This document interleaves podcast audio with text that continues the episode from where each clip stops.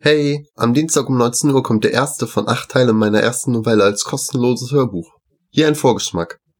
Leukos war in einer Pizzeria, als es plötzlich zu einer Explosion kam. Tage später wacht er in einem Krankenhaus auf, aber von der Explosion weiß er nichts mehr. Seine Mutter schickt ihn auf die Abschlussfahrt seiner Klasse, auf der es zu einer Reihe an seltsamen Begegnungen kommt. Du wirst das Hörbuch im Podcast Kurzes Leben und auf meinem YouTube-Kanal Telefix finden. Bis dann!